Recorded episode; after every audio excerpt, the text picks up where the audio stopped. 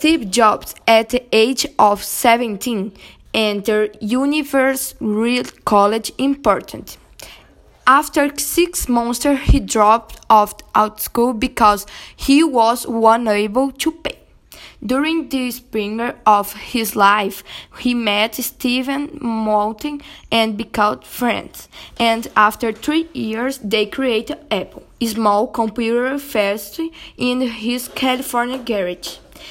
Steve Jobs has responsible for seven releases of worldwide important shoes shirt at my personal computer pre called